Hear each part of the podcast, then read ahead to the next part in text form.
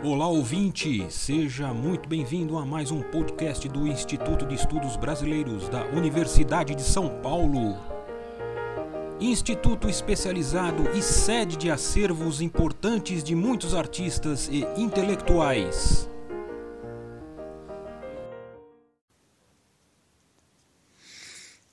Olá pessoal, Neste novo encontro, vamos concluir os comentários é, sobre o crescimento da cidade de São Paulo na primeira metade do século XX. Comentários esses que tiveram por base dois pequenos e preciosos mapas elaborados pelo geógrafo Pierre Monbeg. Esses mapas tinham, têm como tema a densidade demográfica da cidade de São Paulo em 1940 e 1947, respectivamente. Os seus originais encontram-se acervo, no acervo do Instituto de Estudos Brasileiros, e além desses mapas preciosos, como mencionei, eh, há outros documentos muito importantes desse geógrafo que trabalhou na Universidade de São Paulo durante seus anos iniciais, os anos iniciais da universidade, e que é muito importante no estudo da geografia da cidade de São Paulo é, e do estado de São Paulo, especialmente. Bem, é, algo bastante é, interessante que destacamos anteriormente é que mapear a densidade demográfica de uma cidade, como Pierre Monbeg fez, é, e observar como essa densidade se organiza ao longo do tempo, é um excelente termômetro para identificarmos o modelo de cidade que está se construindo, que está se produzindo, e também para avaliar as consequências para a vida da sociedade urbana. Pierre Monbeg sabia muito bem disso. É, destacamos igualmente que nessa passagem da década de 1940 para a década de 1950, a população de São Paulo transitou de 1 milhão e 300 mil habitantes para 2 milhões e 200 mil habitantes, e que, portanto, já era um grande aglomerado urbano, seria grande hoje, porém de baixa densidade. É, pode parecer estranho, mas tamanho e população absoluta não significam altas densidades. Era, na verdade, São Paulo já era naquele momento uma cidade muito espalhada, é, especialmente nas direções oeste e sul. Isso resultou numa cidade que se descompactou bastante e se descompactou muito cedo. Vamos tratar agora dos motivos dessa dinâmica de espraiamento e da forma que daí, e, e da forma que daí resultou. Trata-se de um processo bastante complexo. É, tem pesadas e graves consequências na cidade, na vida urbana dessa cidade. É, consequências que pesam até nossos dias, daí né? a importância de avaliar esse trabalho do Pierre Monbeg no começo do século XX. Olhem só, o crescimento da cidade de São Paulo na primeira metade do século foi marcado por uma forte negação. Essa negação, é, aliás, é muito pouco tematizada diante da importância que ela possui. É, e é uma negação que tem um grau, uma negação social, que tem um grau é, de consciência em comum, pois os processos sociais dessa envergadura são sempre complexos e, e é difícil identificar intencionalidades, né? A intencionalidade é sempre difusa. Mas que negação é essa? Que marca o crescimento acelerado do, da, da, da, cidade no, no, na primeira metade do século XX. É, a cidade cresceu negando explicitamente a densificação e a compacidade. O espraiamento tinha algo de, é, de é, como dizer, tinha algo, era visto como moderno, como interessante, como importante. Também negava-se a diversidade de funções no mesmo espaço, uma multifuncionalidade. Os espaços começam a se organizar de uma maneira é, setorizada. E também a cidade privilegi negava os, a contiguidade dos espaços, a continuidade, é, produzindo intervalos, afastamentos, saltos. Esta é uma, é uma marca da cidade, esta negação mais ou menos consciente.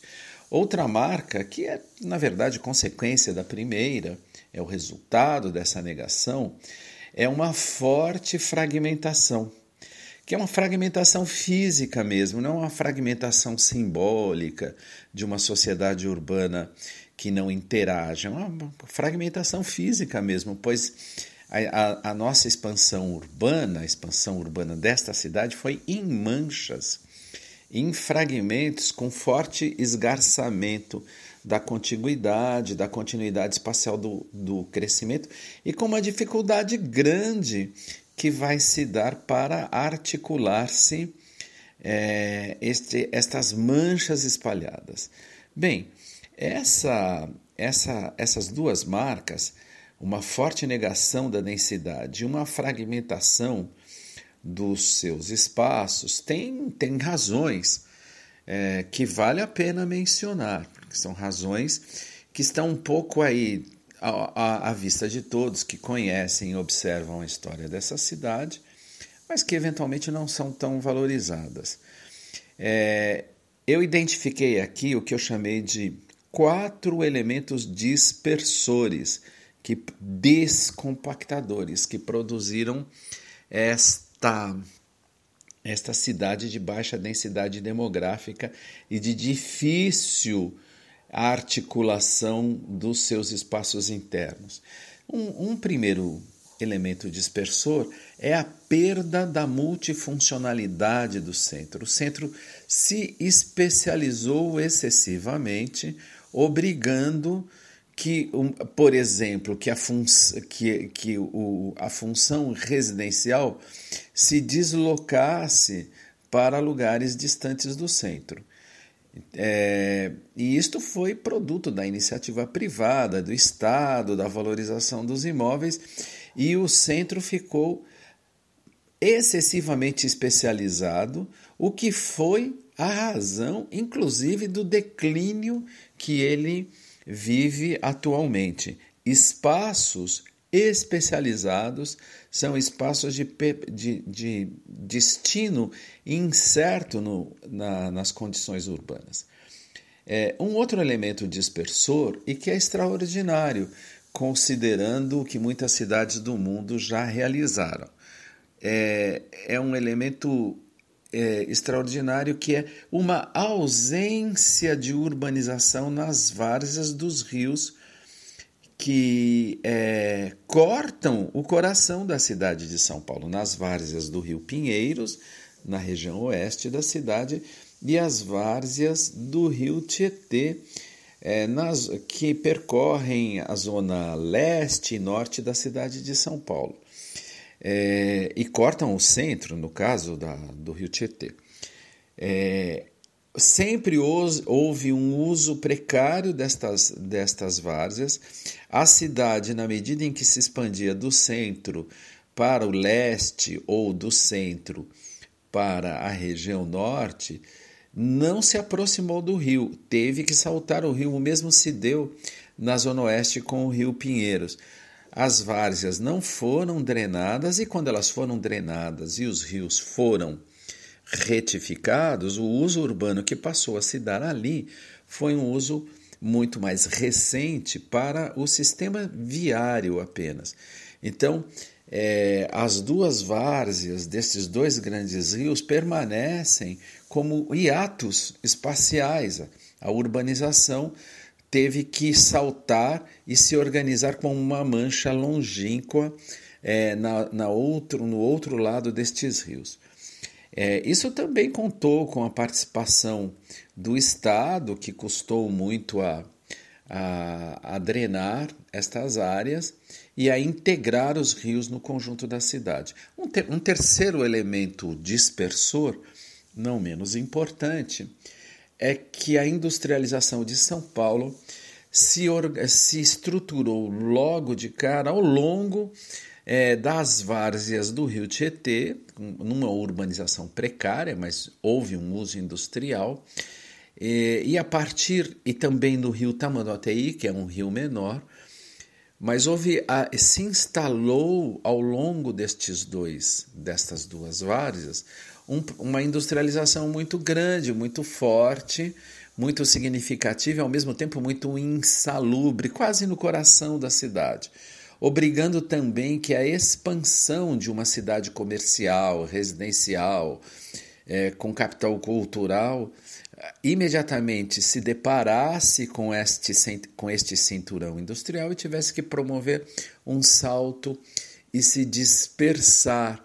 E até hoje, mesmo com esta industrialização desabilitada nesta área, as ruínas permanecem como um obstáculo para uma urbanização integradora da cidade. E, por fim, um outro elemento muito interessante, dispersor e que obrigou a cidade a se espraiar, foram os subúrbios jardins construídos na face oeste da cidade, a partir do centro até o vale do Rio Pinheiros subúrbios jardins que seguiam um modelo urbanístico inspirado no movimento Garden City, um movimento inglês, portanto, algo bastante inusitado, que produziu um tipo de cidade nesta parte, um tipo de urbanização que cultivava a ausência de densidade, a setoriza, o modelo exclusivamente residencial, os grandes espaços, a natureza e coisas do gênero, impedindo que a cidade é, se expandisse de uma maneira concentrada e diversa e produzindo esse espraiamento. Até hoje, estas áreas do subúrbio Jardins possuem pouco uso, estão próximas do centro uma baixíssima densidade demográfica, uma área, uma área que é quase um monumento urbanístico sem uso urbano adequado. Bem, para completar, é, o, que, o que eu queria dizer é que um dos valores fundamentais da cidade que também é uma funcionalidade racional, é o regime de distância que ela pode propiciar entre seus habitantes. Um regime caracterizado pela copresença, é, pela criação do que os urbanistas denominam de escala urbana. Essa distância, esse regime de, de, de, de, distância, na verdade, é o que faz da cidade uma máquina interacional, um dispositivo produtor de sociedade. Diferentemente do que aconteceu em São Paulo, este é o grande valor que uma cidade pode possuir. É, e o que, que em São Paulo terminou acontecendo com, este, com essa mudança do regime de distância? Criando um regime de distância que praticamente inutilizou a escala do pedestre, inutilizou a escala humana e produziu interações muito mais pobres. A decorrência mais importante foi uma, uma construção de um século, algo que ainda se reforça, de uma experiência urbana marcada por ambientes de, de baixa intensidade interacional, é, de convívio é, de baixo convívio entre, entre os diversos segmentos sociais, numa cidade que não produziu uma densidade pública, uma solidariedade social é, que poderia ter sido é, fundamental para a superação das desigualdades que, ao contrário, terminamos formando é, para a superação de uma certa desagregação social que sempre esteve presente na cidade e parece se reforçar. Bem, é isso, até a próxima. Este podcast do Instituto de Estudos Brasileiros chega ao final. Esperamos que tenham gostado e em breve retornaremos com um novo assunto para você.